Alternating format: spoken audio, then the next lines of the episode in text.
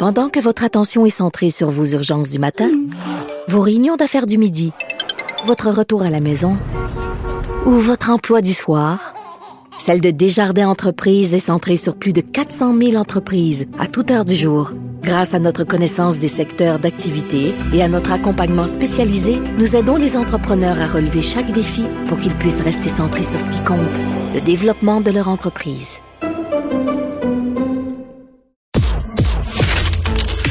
Économie, finance, affaires, entrepreneuriat.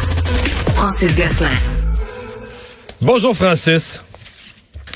Salut Mario, comment vas-tu? Ça va très bien. Ça, c'est tout un sujet économique, là, le déchétarisme, les gens qui vont faire leur épicerie, euh, vont compléter leur épicerie dans les bacs de vidange derrière les derrière les supermarchés. Ça a l'air qu'il y a plein de bons encore. Je, je serais intrigué, Mario, de calculer le temps qui est dédié à fouiller les poubelles, trier ce qui est mangeable et pas et tout. Mettre ça, mettons, que si tu factures, si tu factures à 800 pièces 20 pièces de l'heure. Si tu factures à 800, si tu factures à 800 pièces de l'heure d'un gros cabinet d'avocats, peut-être peut-être mieux de facturer une heure de plus. Pas beaucoup de gens sur la gauchetière qui pratiquent ce, ce ah, métier-là. ok, ok.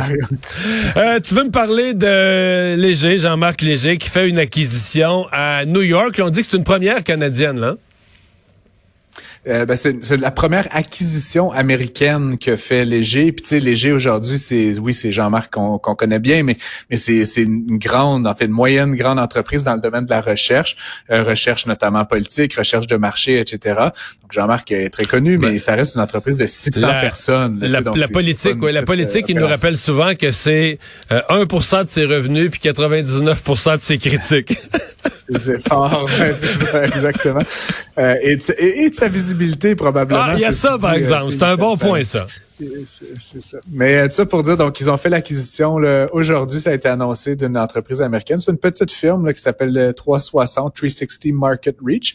Euh, c'est une entreprise qui est basée à New York. Puis donc, ce qui est intéressant, c'est que c'est vraiment la première fois que euh, Léger acquiert une structure, une entité, une entreprise en sol américain. Ils sont déjà présents aux États-Unis, mais là, c'est vraiment, ils vont acheter cette capacité-là, le réseau de contact, la clientèle de 360 ils vont garder, là, c'est ce qui est énoncé, le personnel, les dirigeants qui deviennent euh, vice-présidents exécutifs là, dans, dans l'univers euh, de, de, de, Léger. Et donc, euh, encore une fois, l'entreprise continue de croître.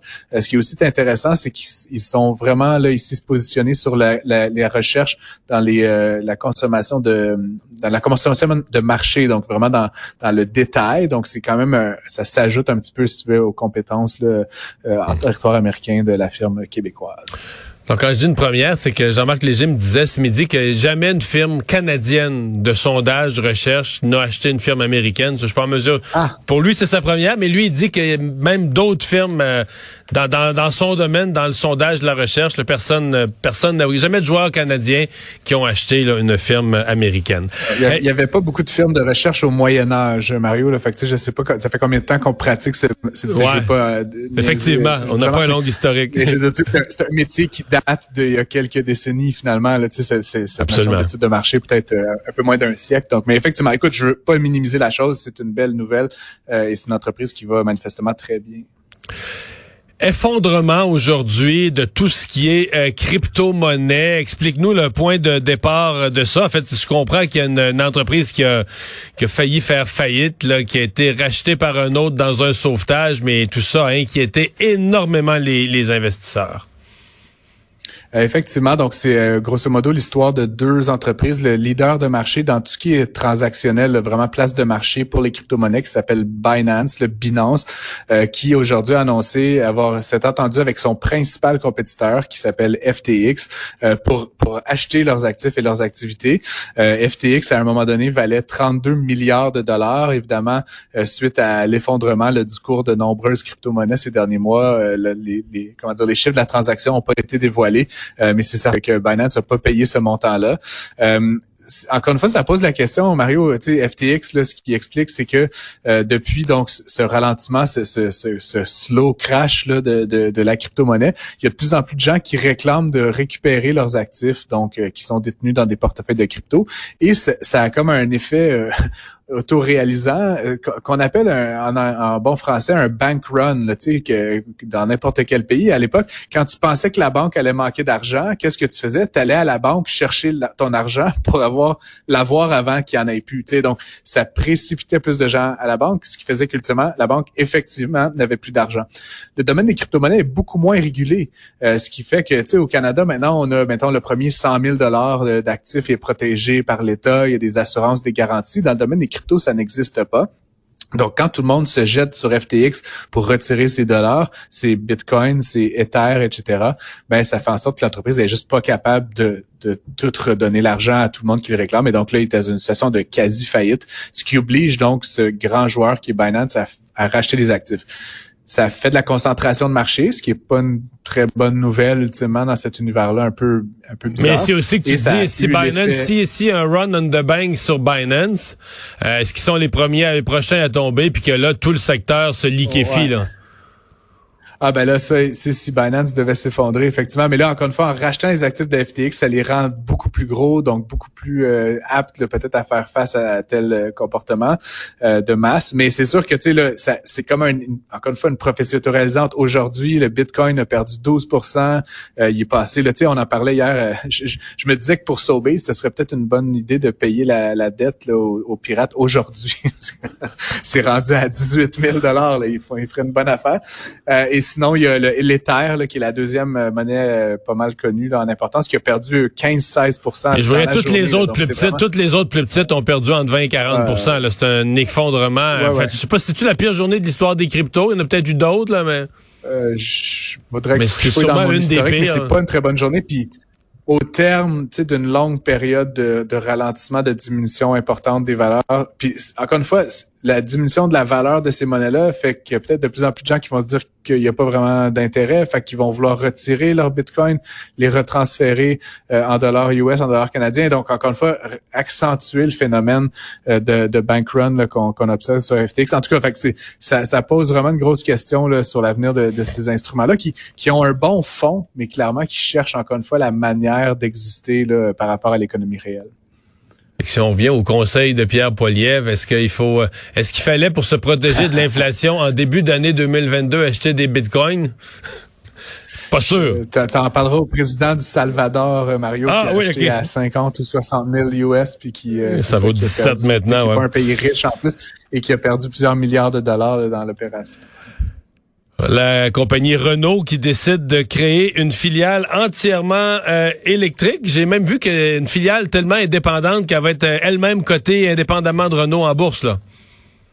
Effectivement, c'est en fait c'est une, bonne nouvelle on pourrait dire. Donc ils vont ils veulent vraiment concentrer leurs efforts dans l'univers des véhicules électriques. Donc la nouvelle filiale qui s'appelle Ampère, euh, sans accent, qui est étrange pour un groupe français, mais bon, vraiment avec une visée internationale, s'associe avec une firme chinoise qui s'appelle Geely, qui eux sont vraiment un joueur dans l'univers des, véhicules électriques. Euh, donc, ils vont créer cette nouvelle structure-là qui va concentrer tous leurs efforts en électricité, en, véhicules électriques. Et comme tu disais, ils veulent vraiment inscrire cette société-là distinctement euh, de Renault euh, en bourse.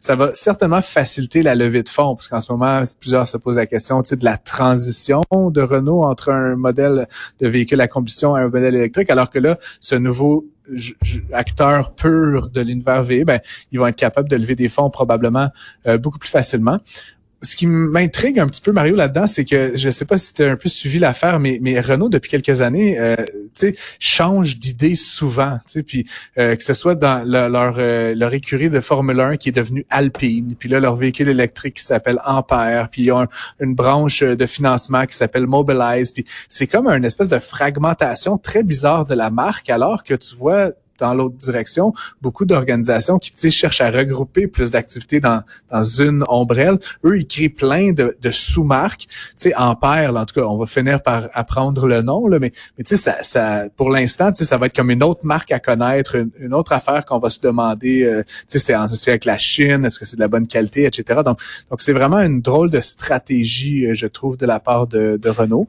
Mais je connais euh, pas, je, Renault, Renault sont plus ici, on les connaît moins, mais est-ce qu'ils sont déjà en Europe parce qu'ils ont déjà quelques modèles électriques. Est-ce qu'ils sont en retard dans l'électrique ou ils sont à la page avec les autres Ils sont en retard, mais ouais, ils ont des modèles. Ils ont euh, des petits modèles. Ils ont commencé à en fabriquer. Je pense qu'ils ont de la difficulté, encore une fois, à faire cette transition-là parce que les usines, parce que les syndicats, parce que leurs équipes de R&D, même souvent, qui sont pas nécessairement euh, volontaires, compétentes, intéressées à changer de technologie. Euh, et comme, tu sais, les exemples, évidemment, qu'on voit, que ce soit des, des entreprises comme Tesla, mais d'autres comme Rivian, euh, et même Volvo a fait un peu le même move avec une entreprise qui s'appelle Polestar, que tu connais peut-être. Vraiment, ils ont créé une autre entreprise complètement séparée pour l'électrification de d'une certaine gamme de modèles. Je sais pas, je sais pas à qui elle appartient, mais il y a une belle Polestar à TVA, toujours branchée à côté de la porte quand je rentre. Mais je sais pas, je sais même pas à qui elle appartient dans le building. J'ai euh, j'ai mis mon nom dans le chapeau, Mario, pour en avoir une aussi, mais peut-être qu'en 2024, je te montrerai la mienne. ah ouais, tu voudrais ça de Polestar? Ça a l'air que c'est bien bon, c'est ah, bien beau en tout cas. C'est une super voiture. ah, En tout cas, je veux pas faire de pub, mais c'est une belle voiture. Puis d'ailleurs, si jamais ça t'intéresse, je, connais très bien la directrice euh, marketing canadienne de Polestar. Fait que je pourrais, on pourrait l'inviter en nom d'un T4. je retiens ça. Hey, merci Francis. À demain. Bonne journée.